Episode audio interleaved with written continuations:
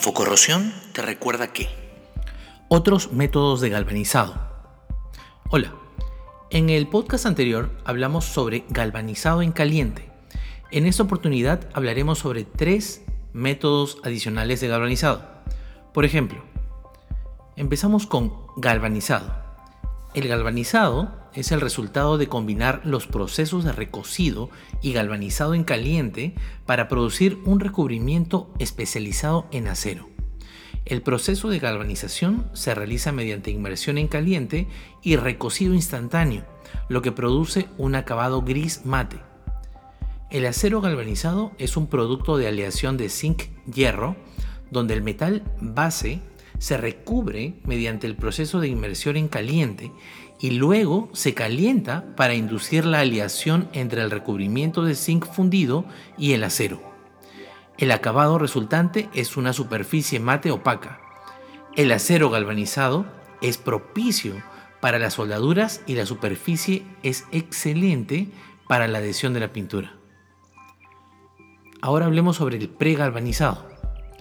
El pregalvanizado es similar al método de galvanizado en caliente, pero realizado en la primera etapa de producción. El pregalvanizado es un proceso que implica enrollar la chapa metálica a través de un agente de limpieza para cebar rápidamente el material para galvanizar. Luego, el metal pasa a través de un charco de zinc líquido fundido y retrocede inmediatamente. La principal ventaja de este método es que las bobinas de chapa de acero se pueden galvanizar rápidamente a gran escala con un recubrimiento más unificado que el método tradicional de inmersión en caliente. Y bueno, así llegamos al tercer método de galvanizado, que es el electrocincado.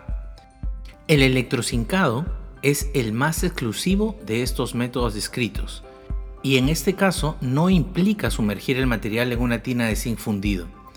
Lo que se hace es que se introduce una corriente eléctrica en una solución de electrolito que se aplica al acero, lo que reduce los iones de zinc cargados positivamente a zinc metálico y que luego se deposita sobre el acero cargado positivamente.